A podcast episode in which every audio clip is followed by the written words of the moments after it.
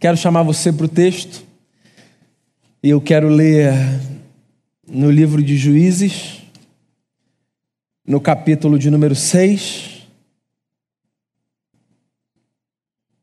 do verso 1 ao verso 13.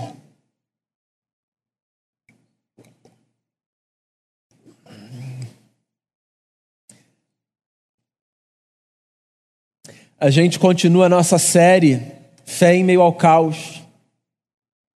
Semana passada a gente conversou sobre a história de José. Hoje eu quero conversar sobre Gideão. Diz assim o texto de Juízes 6. De novo, os israelitas fizeram o que o Senhor reprova, e durante sete anos ele os entregou nas mãos dos midianitas. Os midianitas dominaram Israel. Por isso, os israelitas fizeram para si esconderijos nas montanhas, nas cavernas e nas fortalezas. Sempre que os israelitas faziam as suas plantações, os midianitas, os amalequitas e outros povos da região a leste deles as invadiam, acampavam na terra e destruíam as plantações ao longo de todo o caminho até Gaza, e não deixavam nada vivo em Israel, nem ovelhas, nem gados, nem jumentos eles subiam trazendo os seus animais e suas tendas, e vinham como enxames de gafanhotos. Era impossível contar os homens e seus camelos. Invadiam a terra para devastá-la.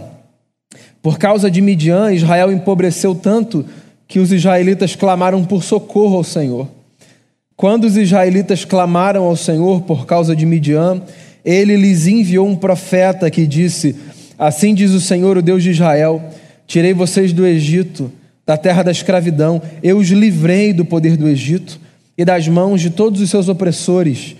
Expulsei-os e dei a vocês a terra deles. E também disse a vocês: Eu sou o Senhor, o seu Deus. Não adorem os deuses dos amorreus, em cuja terra vivem. Mas vocês me deram ouvi não me deram ouvidos. Então o anjo do Senhor veio e sentou-se sobre a grande árvore de Ofra, que pertencia ao Abiegita Joás. Gideão, filho de Joás, estava malhando trigo num tanque de prensar uvas para escondê-lo dos midianitas. Então o anjo do Senhor apareceu a Gideão e lhe disse: O Senhor está com você, poderoso guerreiro. Ah, Senhor, Gideão respondeu: Se o Senhor está conosco, por que aconteceu tudo isso?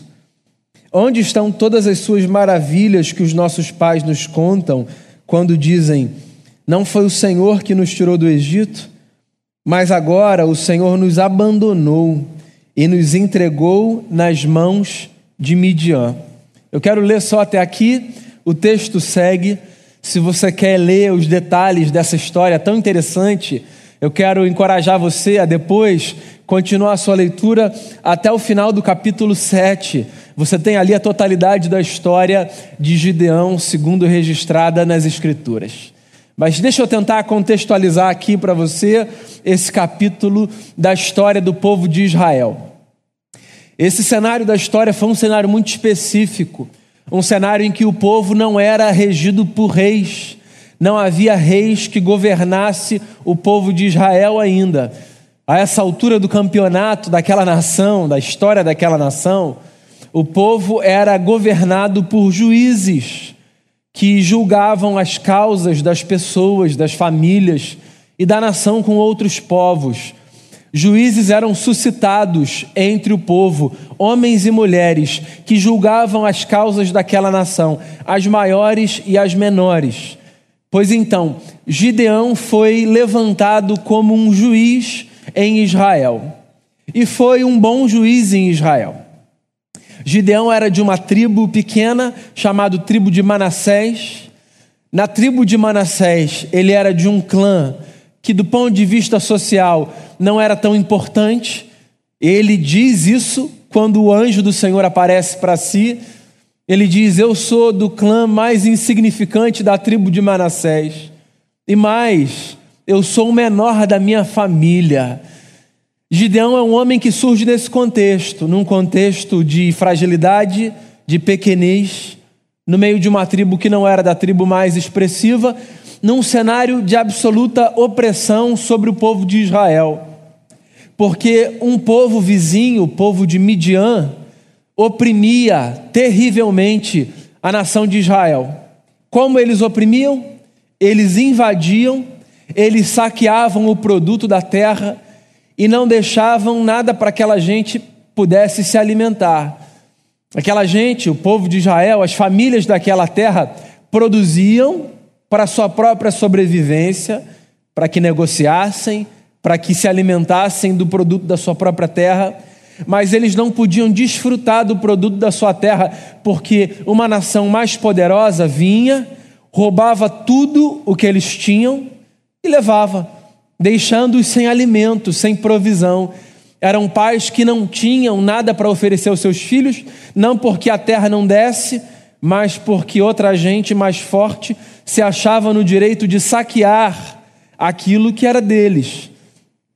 Aquela gente sofria, aquela gente vivia num cenário de caos, um cenário em que as pessoas não têm para si, não apenas porque não, não conseguem produzir, mas porque o que produzem lhes é tirado, pode ser chamado de um cenário de caos. Você imagina a mente e o coração de um pai, de uma mãe, que sabendo que teriam o suficiente para alimentar os seus filhos e as suas filhas, não conseguem oferecer absolutamente nada, porque o alimento que produzem é saqueado por terceiros. A gente vive num cenário, em alguma medida, guardadas as devidas proporções, de experiências muito similares, de experiências de saques, de roubos, de assaltos nas nossas configurações sociais, numa cidade, sobretudo como a nossa, a indignação de sermos assaltados, de vermos ser levado da gente aquilo que nós conquistamos com o nosso suor, com o nosso esforço, armas apontadas, vidas ceifadas por conta de bens. Nós passamos por experiências dessa magnitude no micromundo, passamos por essa experiência no macromundo, da relação de injustiça num cenário de absoluta corrupção e de desnível, por exemplo, na quantidade de imposto que a gente paga e na proporção inversamente oposta de benefício que a gente desfruta, nós nos sentimos roubados, lesados quando pagamos os nossos impostos, quando vemos uma parcela significativa do nosso salário, que é resultado do nosso trabalho, ser levado pelo governo, pelas taxações, sem que nós tenhamos compensações práticas, sem que nós tenhamos saúde, sem que nós tenhamos educação, sem que nós tenhamos segurança e tantas outras coisas que deveriam vir como retorno pelo pagamento dos nossos impostos. Sim, a experiência do assalto, a experiência de sermos saqueados, não é apenas uma experiência infeliz que nós vivenciamos nas ruas das nossas cidades, é uma experiência trágica que nós experimentamos também todas as vezes que pagamos os nossos tributos, sabendo que esse dinheiro não será retornado de forma que deveria. Nós entendemos o cenário de Israel na sua luta com os midianitas, que vinham, saqueavam, levavam e deixavam essa gente num cenário de caos. Pois é, esse é o contexto de Gideão. Gideão, o seu nome significa destruidor, guerreiro, poderoso lenhador. Ele era um lenhador. E num cenário como esse, de caos, de desespero, esse homem certa vez recebe a visita do anjo do Senhor. Nas teologias que tentam discernir as simbologias do Antigo Testamento, os estudiosos dizem que anjo do Senhor, diferente de um anjo do Senhor, o anjo do Senhor aparece, segundo os estudiosos, sempre como uma referência a uma manifestação misteriosa do próprio Deus, uma espécie de teofania, Deus aparecendo a homens a partir de figuras que nos são misteriosas.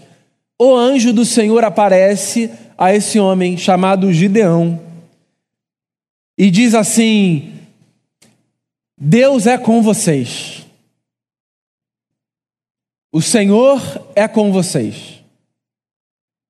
Gideão, no meio desse cenário de caos, reage de uma forma muito comum e natural. ele reage dizendo assim: se o Senhor é com a gente, por que, que isso tudo está acontecendo? Se o Senhor fosse com a gente, nós não estaríamos entregues aos midianitas. Se o Senhor fosse com a gente, o nosso alimento não seria saqueado. Se o Senhor fosse com a gente, esse exército estrangeiro não debocharia do nosso próprio, invadindo a nossa terra, matando os nossos homens e levando o nosso alimento. Se o Senhor fosse com a gente, então. É muito comum a gente pensar Deus a partir da lógica do se e então. Se isso está acontecendo, então eu posso concluir que se há abundância, se há virtude, se há vitória, então Deus está aqui. Se há escassez, se há falha, se há derrota, então onde está o Senhor? Se os nossos mortos tivessem sido preservados, então nós poderíamos dizer: Deus é conosco. Se nós ultrapassamos 100 mil mortos em solo brasileiro, então onde está Deus? É muito comum a gente raciocinar nas nossas lógicas religiosas a partir do esquema do sim, então. Nós somos Gideão. Nós pensamos Deus e a sua forma de agir no mundo exatamente a partir dessas categorias. Se Deus estivesse aqui, isso não teria acontecido.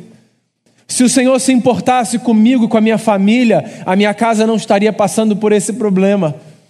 Como é que eu posso acreditar numa fala de alguém que diz: O Senhor é com você, se eu olho ao meu redor e tudo que eu vejo é o que eu vejo? Nós somos Gideão. Como é que a gente mantém a fé no meio desse caos? Como é que a gente acredita no anjo do Senhor que diz: Deus é contigo, você que chora. Deus é contigo, você que gostaria que as coisas fossem diferentes. Deus é contigo, você que está na frente da batalha contra um inimigo invisível que dizima centenas de milhares no mundo. Deus é contigo. Você que precisa reconstruir o seu negócio, que foi profundamente afetado por essa crise, Deus é contigo. E aí na sua cabeça você pensa assim: bem, então se Deus é comigo, ninguém mais vai morrer nas minhas mãos. Todo paciente que chegar a mim terá a sua vida protegida. Se Deus é comigo, então a partir de agora o meu negócio vai deslanchar. E tudo que eu perdi em dinheiro eu terei em dobro. Se Deus é comigo, então essa crise não vai mais me afetar. Não, eu não sei se você pode fazer esse raciocínio com essa consequência automática, enquanto desenvolvimento da lógica de Deus é contigo, então eu não faço esse caminho. Deus é contigo não é para que se garanta um então do triunfo. Deus é contigo é uma lembrança de que você não está só.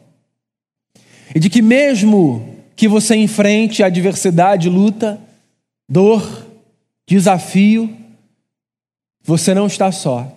Deus é contigo. Deus é com você. É possível que você consiga preservar as vidas que chegam às suas mãos. É possível que você possa ver o seu negócio deslanchar, de modo a reverter esse cenário que se impôs. É possível, é possível que você encontre força para refazer a sua história, mas não será isso o principal sinal de que Deus é com você. O principal sinal de que Deus é com você é o fato de que essa fala, por si só, traz alguma medida de paz e de esperança para o nosso coração. Como a gente cantou hoje, só de ouvir a tua voz, só de ouvir tua voz, de sentir teu amor, só de pronunciar o teu nome, os meus medos se vão. A minha dor, o meu sofrer, porque de paz o Senhor inunda o meu ser. O Senhor é com você, Gideão. Gideão, homem, Gideão, mulher. Você que se vê representado nessa história. De um homem que recebe uma visita ilustre Deus aparece a ele. E ainda assim ele rejeita a fala de Deus é com você, porque na cabeça dele não faz sentido Deus ser com ele e o seu povo ser violentado da forma que é. Deus é com você, ainda que isso não caiba no quebra-cabeça da religiosidade perfeita e dos esquemas de triunfalismo, de blindagem espiritual. Ainda que isso não caiba na cabeça da espiritualidade evangélica moderna, contemporânea, que insiste em associar a presença de Deus à vitória, à glória, à beleza, ao triunfo, à superação. Deus é com você, mesmo que Deus é com você. A história avança, parece que Gideão aceita a fala de que Deus é com ele, até porque o anjo do Senhor que aparece a Gideão diz a ele o que muitos outros líderes antes de Gideão e depois de Gideão ouviram na história desse povo. Gideão ouve do anjo do Senhor a seguinte fala: Deus libertará vocês dos midianitas. Deus libertará vocês. A Bíblia é repleta de episódios de Deus suscitando libertadores nas nossas histórias. E lembre-se de uma coisa: a suscitação de libertadores não significa necessariamente a transformação de cenários físicos e externos. Às vezes, o libertador que vem chega para me libertar das minhas amarras internas antes que os cenários externos sejam revertidos. Às vezes a libertação de que eu preciso é a libertação da alma, do medo, das angústias, da incredulidade, da desconfiança. Não há manifestação real de libertação apenas quando um cenário externo se reverte. Há manifestação real de libertação quando dentro da gente cadeias começam a cair, grilhões começam a se partir, demônios começam a ser expulsos medos são superados, fragilidades que têm a ver com a nossa incapacidade de crer são superadas por uma força que a gente não sabe de onde vem, porque a gente encontra confiança nos braços daquele que nos acolheu quando seu filho foi preso no madeiro. Pois é, Gideão ouve exatamente isso. Deus libertará e você será o libertador. Aí você sabe o que ele diz? Ele diz assim: Como eu, eu sou o menor da família mais insignificante de um clã pequeno da tribo de Manassés. Está aqui mais uma coisa curiosa que nos ocorre no meio do caos. A síndrome da pequenez. Como eu, como Deus vai me usar que testemunho eu tenho para dar? Se eu não ganhei, se fui eu que fui o demitido, se foi o meu familiar que morreu depois de tanto eu ter orado, se foi o meu casamento que se desfez depois de tanto eu ter lutado, se foram os meus filhos que enveredaram por esse caminho, que passaram por tantos problemas, como eu darei o testemunho? Como é que Deus vai me usar? A síndrome de pequenez, essa mania da gente achar que Deus usa pessoas grandes, que Deus usa pessoas perfeitas, que Deus procura currículos, que Deus escolhe a dedo pessoas a partir daquilo que elas têm a oferecer. A leitura dessas pessoas que acreditam que Deus se vale da história de perfeição de homens e mulheres para construir os seus propósitos é uma leitura absolutamente distorcida e ignorante da realidade dos fatos das Escrituras, porque de Gênesis a Apocalipse, Deus só usa gente torta para cumprir os seus propósitos.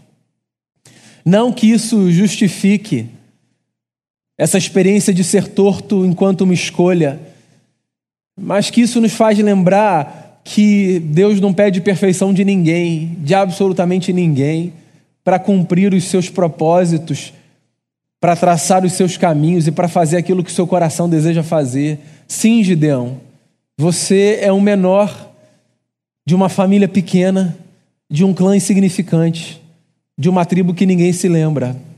Mas você vai ser o libertador. Sim, amigo e amiga.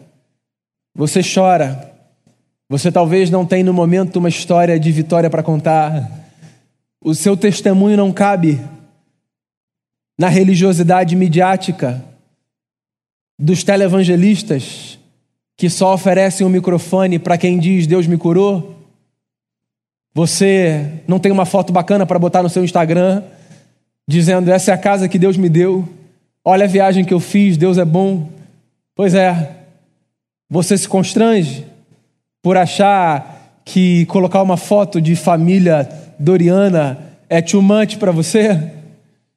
Você se angustia porque você não tem a carreira de sucesso que os seus amigos que moram numa casa que tem a grama mais verde do que a sua têm, ou parecem pretender ter, porque eles não têm nenhum caso de derrota, os números deles são sempre progressivos, e eles são empreendedores maravilhosos, e estão sempre rindo, e vivem um negócio super descolado porque acreditaram em si e de manhã disseram para si, olhando no espelho, você vai vencer porque você é uma pessoa muito bacana e a sua história não é essa. E você se constrange de ter de narrar qual é a sua vida porque você não é uma pessoa tão bonita assim, se assemelha mais a um patinho feio existencial.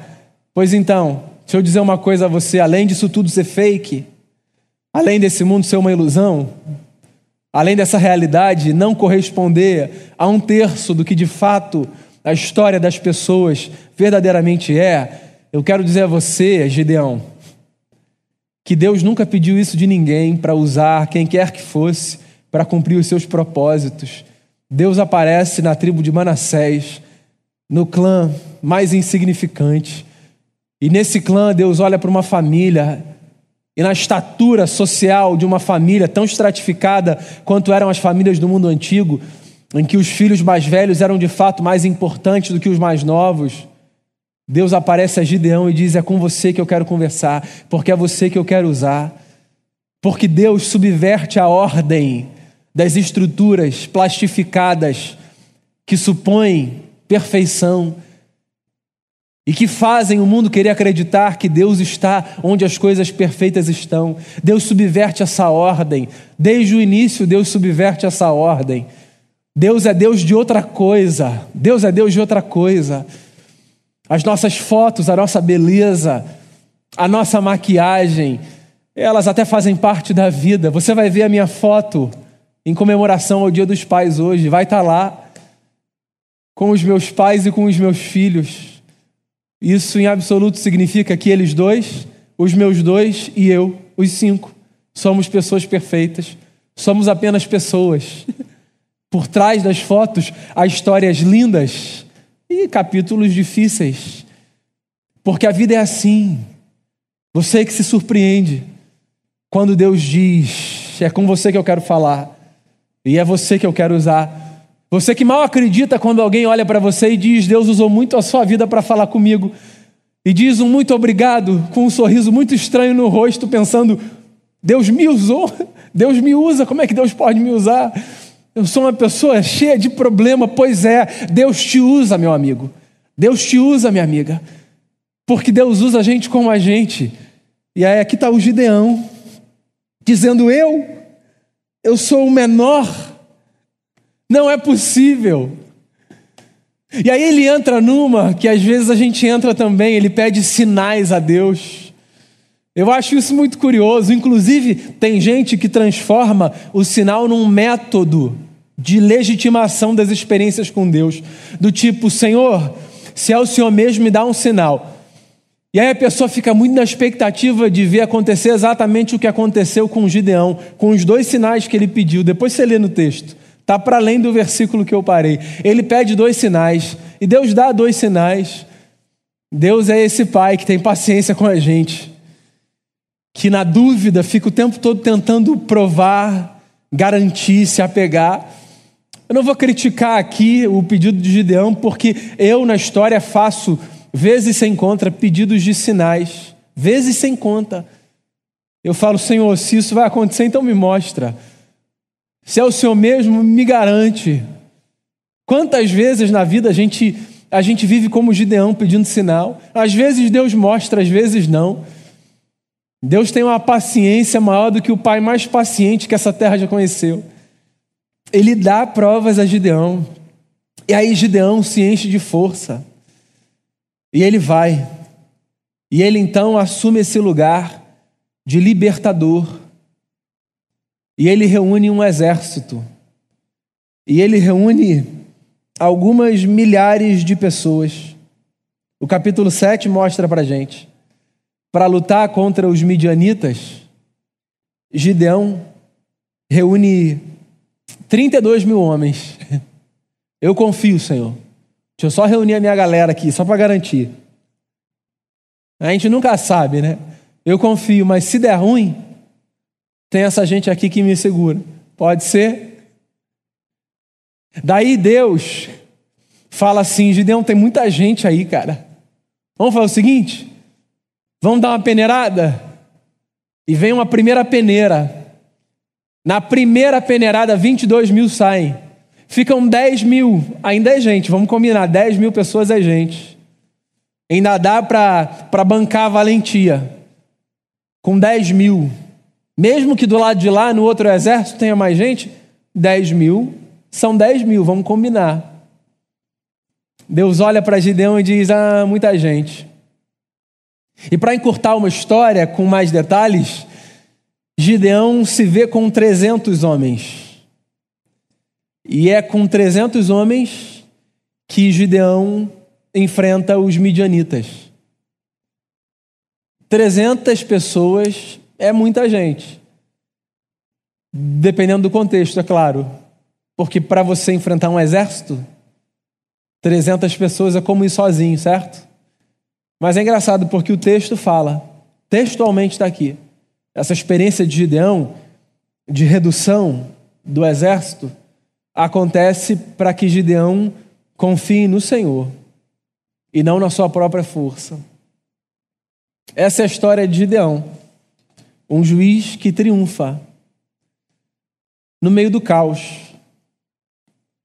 Um homem que vê Deus confrontar a sua lógica de causa e efeito com um si, então. Um homem que vê Deus confrontar a sua síndrome de pequenez e um homem que vê Deus o desafiar, dizendo: Vamos diminuir essa retaguarda, só para você ver que você pode confiar em mim? Então, meu irmão, minha irmã, você que é Gideão, o que é que eu tenho para te dizer nesse domingo, no nosso segundo encontro da série Fé e Meio ao Caos? O que eu tenho a dizer a você é abandone a lógica do sim, então. Quanto mais rápido você abandonar essa lógica para tentar discernir Deus, melhor será a sua experiência com o eterno na vida. Não pense Deus, nem aquilo que ele faz no mundo, nem aquilo que acontece no mundo, a partir da lógica do se, si, então. Além disso, abandone a síndrome de pequenez, abandone a ideia de que Deus usa pessoas perfeitas e de que você precisa ser uma pessoa com uma história lindíssima para Deus te usar. Mesmo que você se julgue o menor da família mais insignificante da tribo de Manassés, lembre-se, Deus pode aparecer à sua porta, dizendo: Eu sou com você e eu quero que você seja instrumento da minha graça na vida das pessoas. E quando você for para as lutas da vida confiando demais nos seus 32 mil, lembre-se, às vezes Deus reduz o nosso exército só para que os nossos joelhos se dobrem e para que a gente confie mas no Senhor. Ele, meus amigos e amigas, é o nosso sustentador. Eu queria orar com você Queria convidar você a ouvir uma canção enquanto você prepara o seu coração para a mesa do Senhor. Vamos orar?